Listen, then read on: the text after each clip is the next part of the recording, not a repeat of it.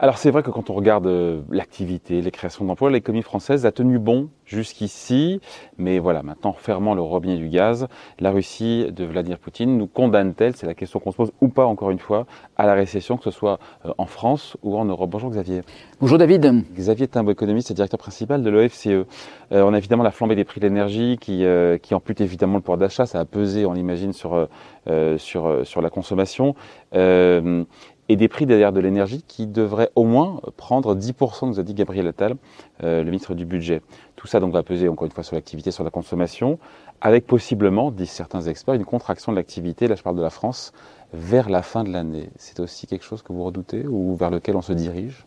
Alors, on est dans un scénario euh, très compliqué parce que le, point de départ de tout ça, c'est quand même l'invasion euh, de l'Ukraine par la Russie, qui génère énormément d'incertitudes. Oui, mais sur le premier semestre, ça s'est pas vu. On a eu 100 000 créations de postes au deuxième trimestre en France, beaucoup plus encore. Un petit peu vu sur l'inflation quand même, David. Non, non, je parle en termes de création d'emplois, de croissance. Oui. Les chiffres sont bons.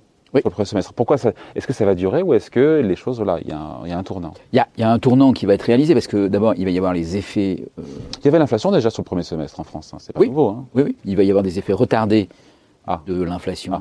sur le pouvoir d'achat. Le, problème de l'énergie, c'est que c'est une, c'est une dépense euh, qu'on ne peut pas contracter. Donc quand les prix augmentent, euh, ça vient diminuer le pouvoir d'achat, mais ça ne diminue pas la consommation euh, directement d'énergie. Oui, mais il y a un bouclier qui va s'arrêter d'ailleurs au 1er janvier, qui va se transformer avec des hausses de prix potentiellement de peut-être 10 ou 20% D'une part, et puis d'autre part, on va quand même avoir un effet pouvoir d'achat qui va jouer, et qui est que les revenus qui ont été dépensés au premier semestre ne le seront pas euh, au deuxième, et donc avec un effet sur la consommation euh, qui risque d'être assez négatif, et un climat d'incertitude qui s'installe aussi. On, était parti avec l'idée que le conflit ne durerait pas très longtemps, euh, or là il est en train de s'installer dans la durée, avec des conséquences économiques qui sont assez fortes.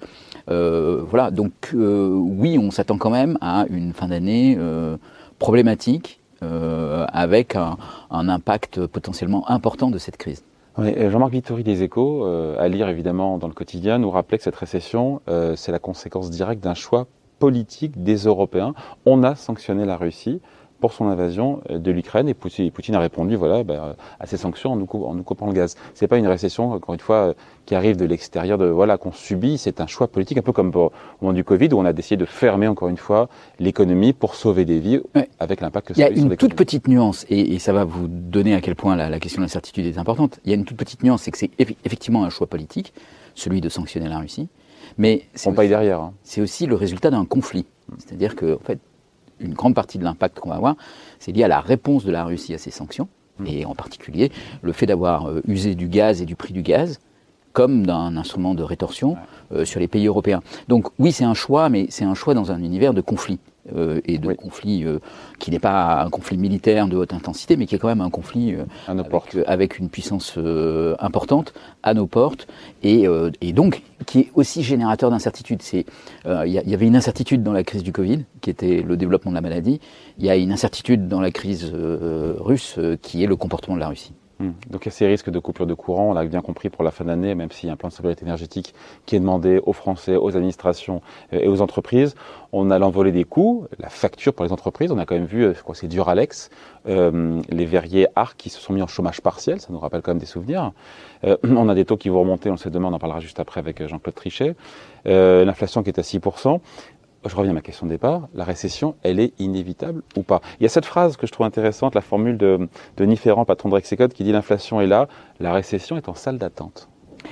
La, récession est effectivement en salle d'attente, mais là aussi, France et Europe. Comme pendant le Covid, il y a une réponse de politique économique extrêmement forte.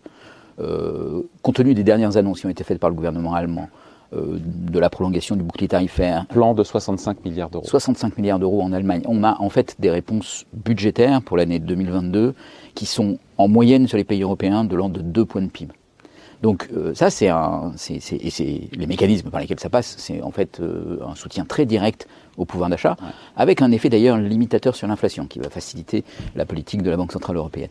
Ça, c'est une réponse qui va coûter très cher en termes de déficit public et donc en termes de dette, mais qui va apporter euh, un impact immédiat sur l'activité. Et qui peut donc nous faire éviter la récession Et qui peut exactement nous faire éviter la récession, parce que l'année 2023 était une année euh, portée par une dynamique forte qui était celle de la sortie du Covid. 2022 2022, excusez-moi, elle était une dynamique forte portée par la, la sortie de la crise du Covid.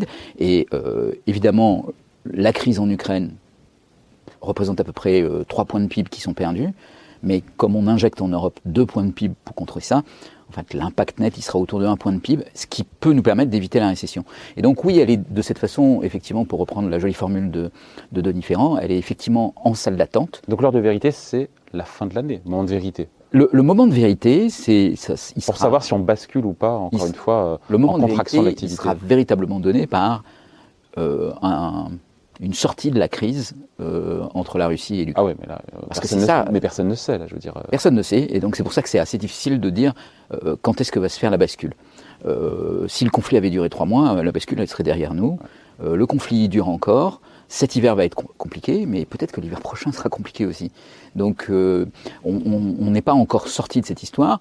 On commence à, à, à prendre la mesure de la problématique géopolitique. Mais il y a un net ralentissement. Là, pour le coup, au sortir de l'été, en France, en Europe, on est en net ralentissement. On est, on est, en, on est en, probablement en ralentissement. En freinage. Mais, en freinage, mais il sera relativement amorti, amorti par toutes les mesures qui sont prises.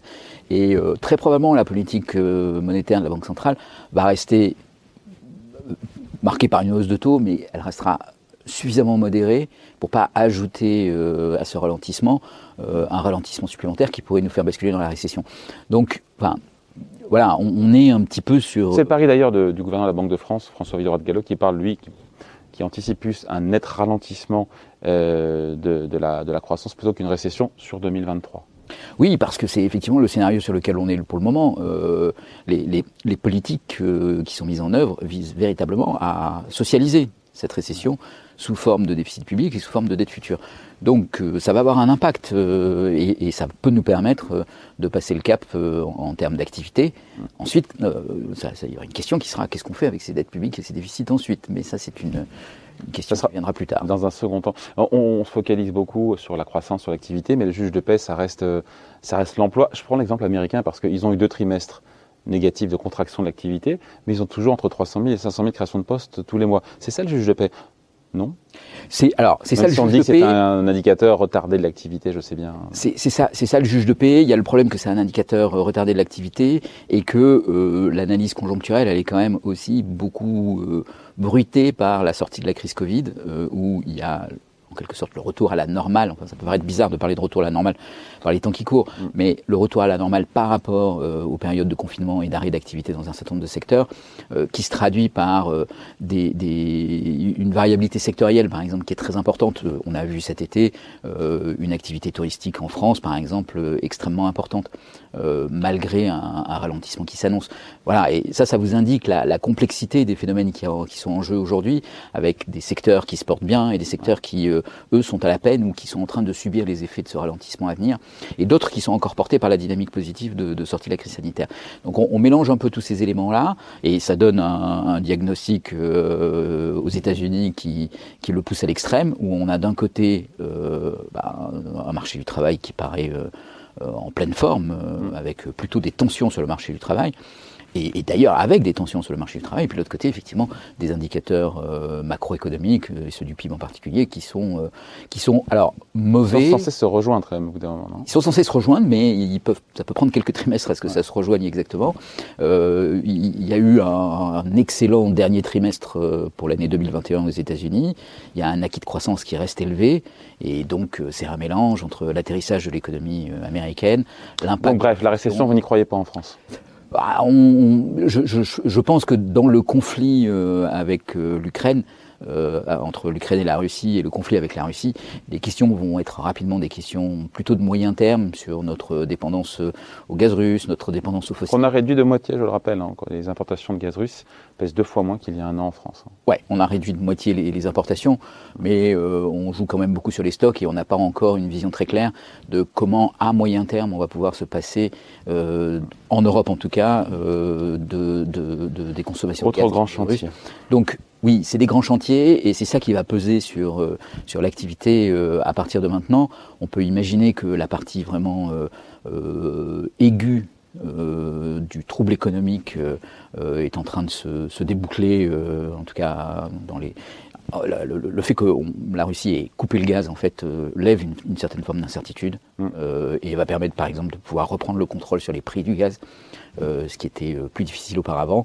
mais, mais on, a quand même un chantier considérable devant nous, qui préfigure un peu celui de la transition énergétique et, qui, et qui va quand même nous, nous, occuper énormément dans les, dans les années qui viennent. Et la question de savoir comment ça va jouer sur notre croissance à moyen terme est quand même une question très importante. Mmh, avec des prix de l'énergie qui structurellement quand même devraient rester élevés. Mais c'est un autre sujet et vous reviendrez une prochaine fois pour en parler. Merci Xavier. Merci David. David Timbo, économiste, directeur principal de l'OFCE. Merci.